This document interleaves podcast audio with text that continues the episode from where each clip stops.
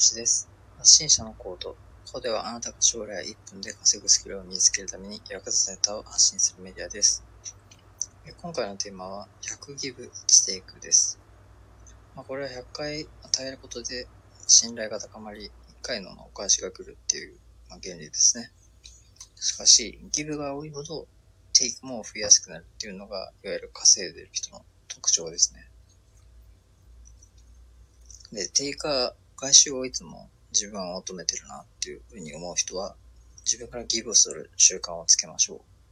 そうすると、次第にテイクが大きくなっていくので、まあ、これを、まあその、一回ずつ意識して行動するといいと思います。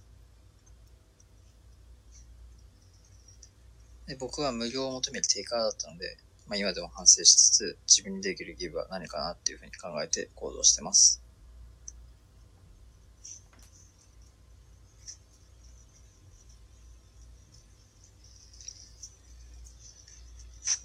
前回も言いましたが、とにかく忙しい人も1分で稼ぐような副業を目指す人にもとても重要なことなので、今日から使いましょう。